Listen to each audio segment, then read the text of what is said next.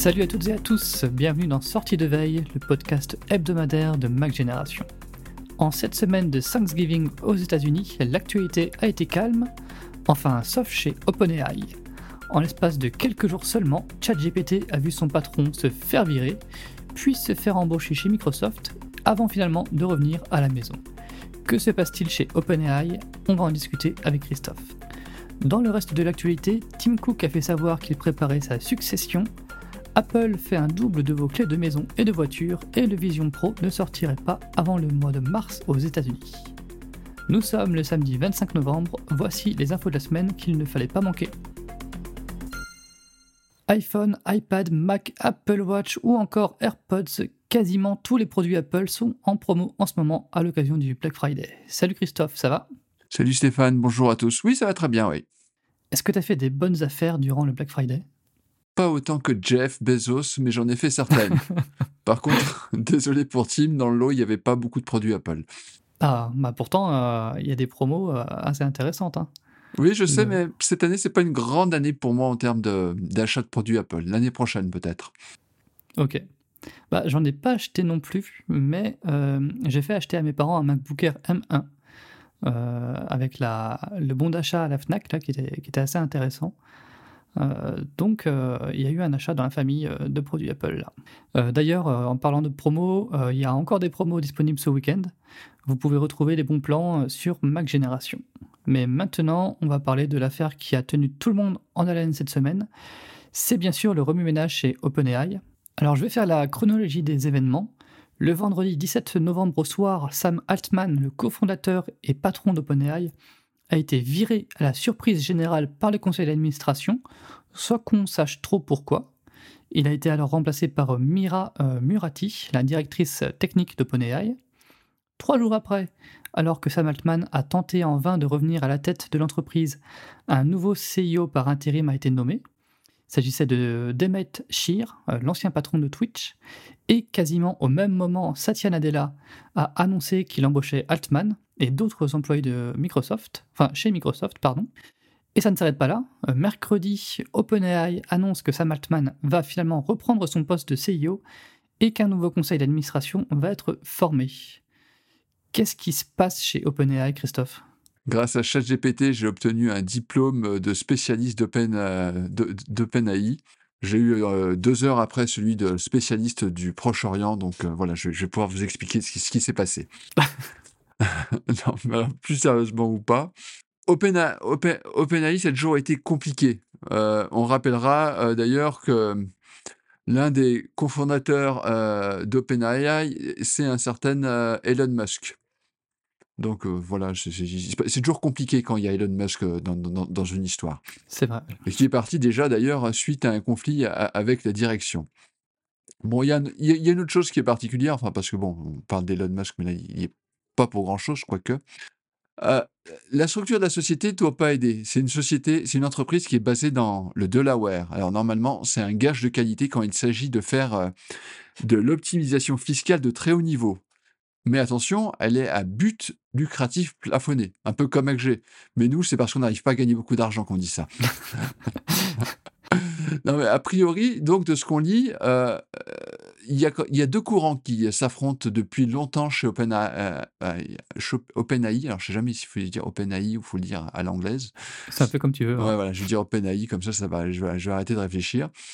Euh, il y a ceux qui veulent, on va dire, appliquer le principe de précaution, y aller lentement, voilà, et sereinement, et se dire ce qu'on fait anticiper en fait les, potentiels dangers de l'intelligence artificielle.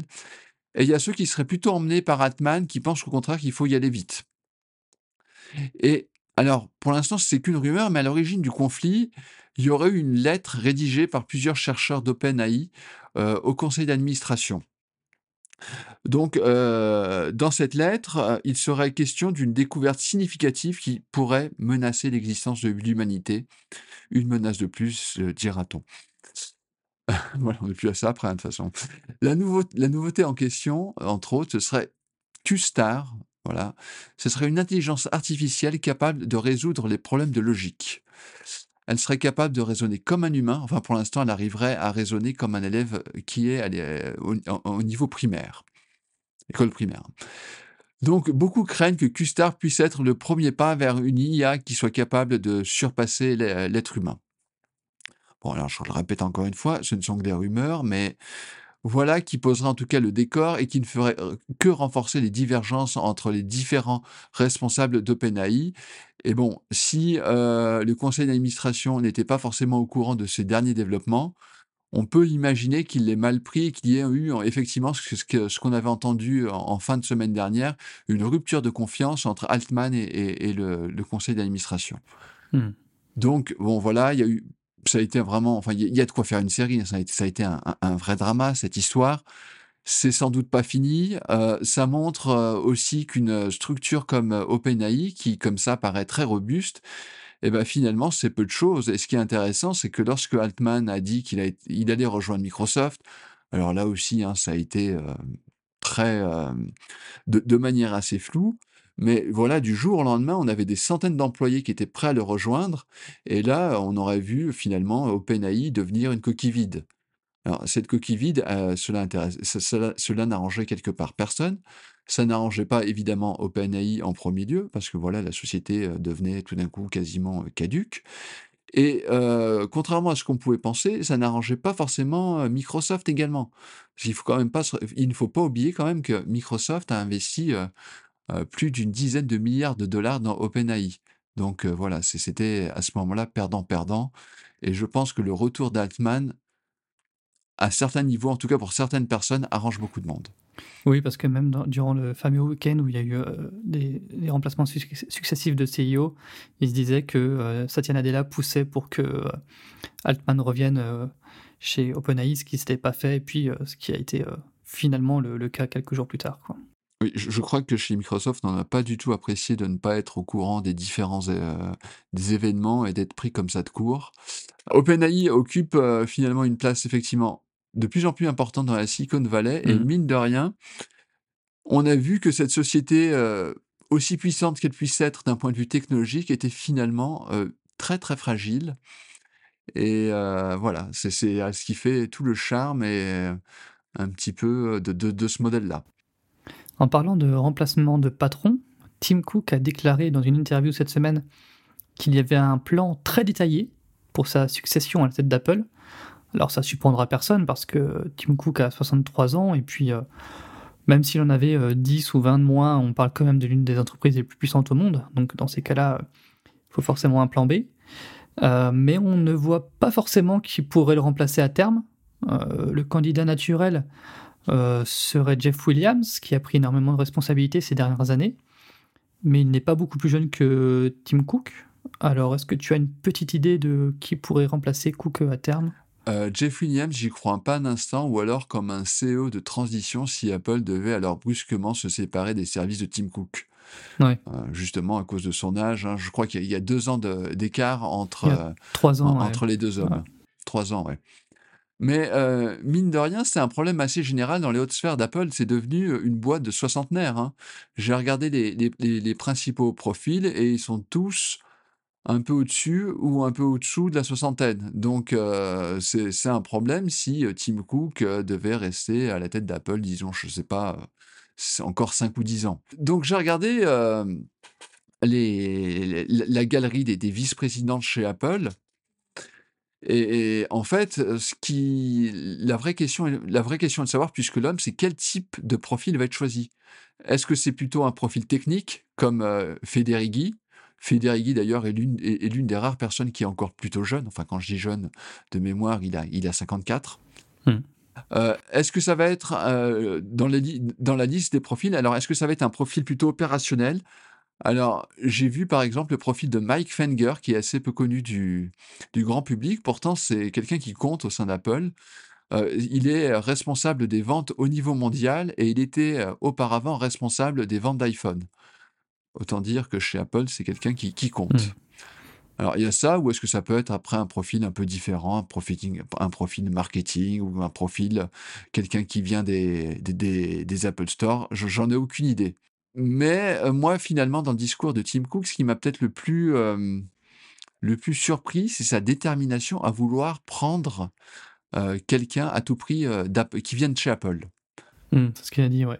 C'est assez étonnant, il y a pas de voilà, c'est quelqu'un c'est quelqu'un de la maison. Peut-être qu'à un moment donné aussi, il faut savoir ouvrir les fenêtres, hein, ça peut être, ça ça ça peut être, intéressant. Alors peut-être que, la personne qui prendra la tête d'Apple n'est pas encore chez Apple, mais viendra, elle sera recrutée comme vice-président et restera 4 ou 5 ans, à ce niveau-là avant de succéder à Tim Cook. Tout ça est très possible.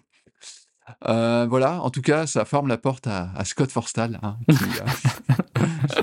heu, de que beaucoup appelaient Steve Jobs Junior, mais voilà, voilà, je je j'en fais pas mon favori en tout cas, même si ce serait très marrant. Ah, c'est c'est mal barré pour lui là, hein.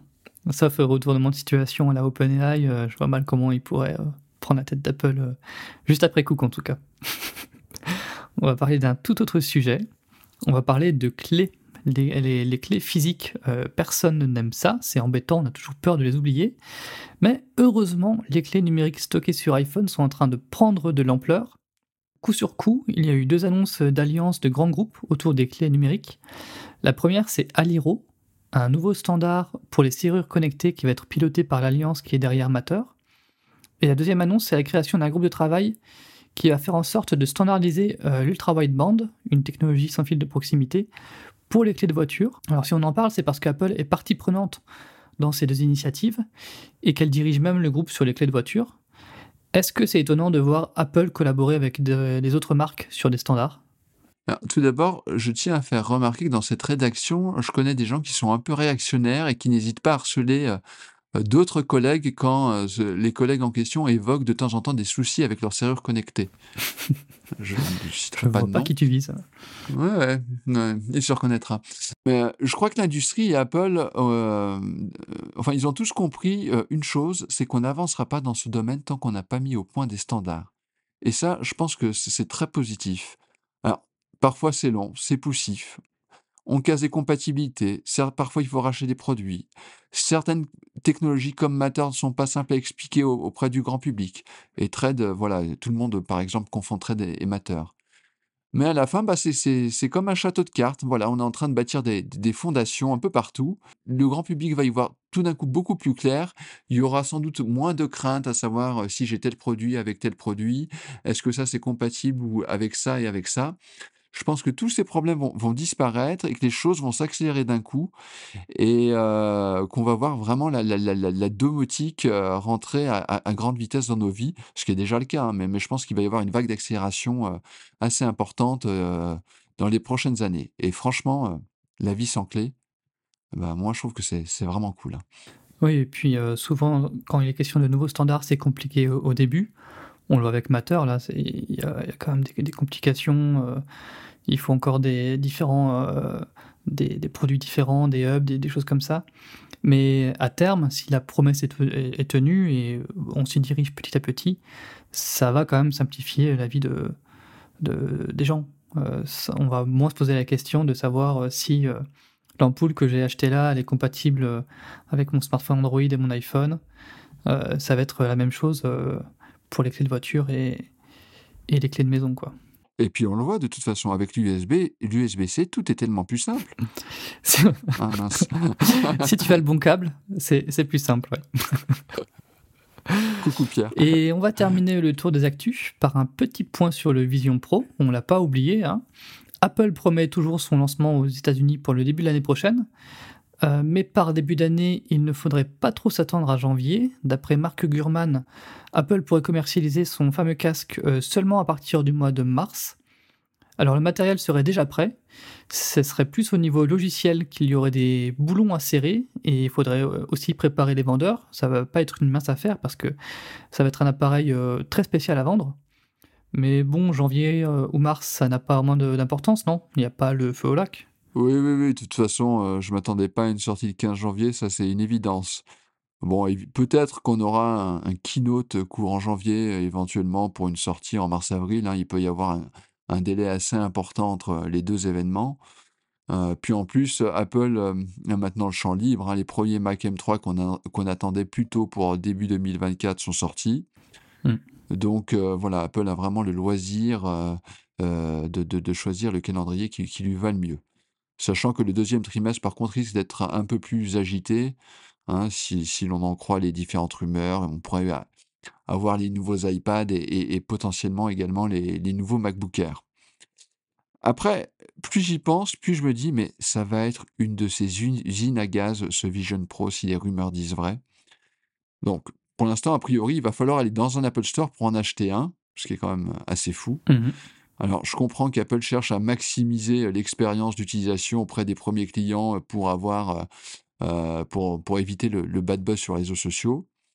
Mais ça veut dire qu'à la fin, Apple va quand même chercher à te vendre un objet pas sur mesure, mais pas loin. Euh, voilà, on, finalement, on va se retrouver. Euh, c'est un peu comme quand on va acheter une voiture. On va, on va chez le concessionnaire. C'est assez fou de se dire ça. Mais ce qui m'inquiète, c'est. Euh, alors, on parle d'un objet qui est quand même relativement cher. C'est le potentiel de revente du Vision Pro. Est-ce que ça va être un objet qui va être facile à vendre? Si vraiment euh, voilà, je sais pas s'il y a les lanières, s'il y a des histoires avec les, les, verres de correction et tout ça. Comment ça va se passer? Ah ouais, ça, bah, je, je pense. Est-ce que est-ce qu'Apple euh, elle-même y a pensé quoi? À mon avis, ils vont être contents plutôt de lancer leur produit qui a mis des années et des années à être développé. Et euh, la revente, oui, c'est même la, question de la réparabilité aussi. Euh, on en parle beaucoup en ce moment pour les iPhones, les Mac. Est-ce que euh, il y aura des plans pour réparer euh, soi-même son Vision Pro? C'est pas, c'est pas dit. Hein. Oui, voilà, voilà, mais c'est ça, parce que malgré tout, par exemple, aujourd'hui, j'achète un, je sais pas, un iPhone à 1500 euros, un MacBook Pro, on va dire, très haut de gamme à 4000 euros.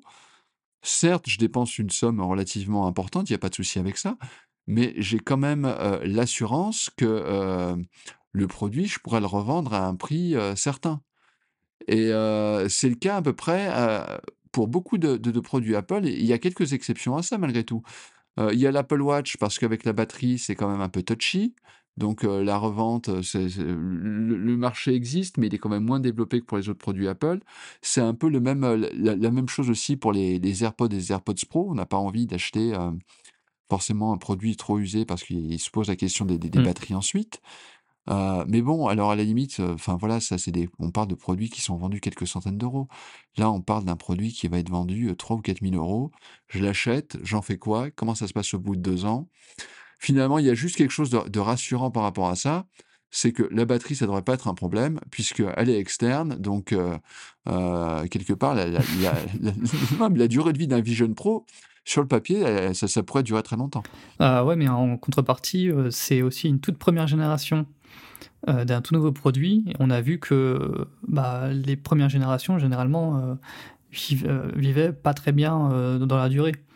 Que ce soit l'iPhone de première génération, l'Apple Watch série 0, tout ça. Donc, non, mais tu as raison. Je pense pas qu'il faille le voir comme un, un, produit vraiment durable. Quoi. Eh ben, merci Christophe pour ce, ce point sur l'actu. Bah écoutez, bon week-end à tous et bon shopping pour ceux qui euh, cèdent aux sirènes du Black Friday Cyber Monday. Et puis on se donne rendez-vous la semaine prochaine pour un prochain numéro. Salut à tous